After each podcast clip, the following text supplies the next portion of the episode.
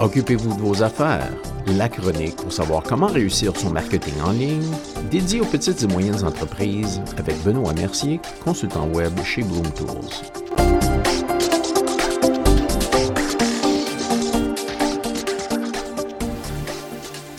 Bonjour et bienvenue à la chronique. Aujourd'hui, on va partager quatre trucs pour aider à se faire découvrir en ligne. Vous avez une entreprise, vous avez un site web, mais est-ce que vos clients peuvent vous trouver en ligne? Si on fait une recherche Google sur votre business ou vos services, qu'est-ce qu'on va trouver? La promotion de son entreprise aujourd'hui, c'est surtout de se faire découvrir en ligne, c'est d'être visible en ligne. Et puis, il y a un nombre de trucs qu'on peut faire pour ça. Même si on fait beaucoup de réseautage et on rencontre des personnes face à face, quand on rencontre quelqu'un, on va par la suite fouiller sur le web pour voir qu'est-ce qu'on va trouver sur la compagnie.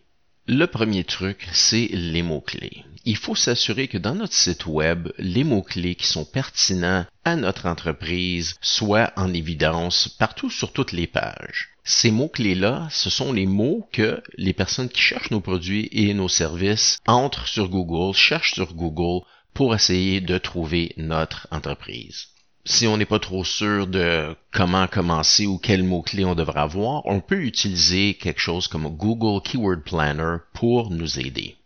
Le deuxième truc, c'est de s'assurer que toutes vos pages sur votre site web ont des titres, ont des descriptions et puis ont des entêtes, le H1 et H2.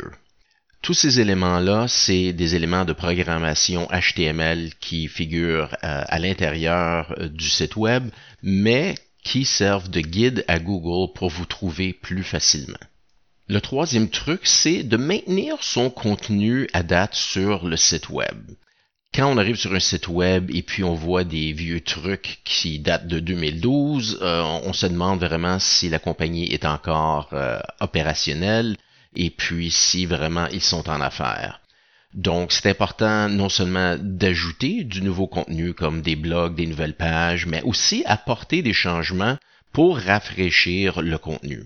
Ça peut être du contenu écrit, ça peut être des vidéos, ça peut être du contenu audio, ça peut être des témoignages, ça peut être aussi du contenu audio, mais tant qu'on continue à faire des changements, qu'ajouter du contenu, c'est tout le temps bon pour l'optimisation des moteurs de recherche.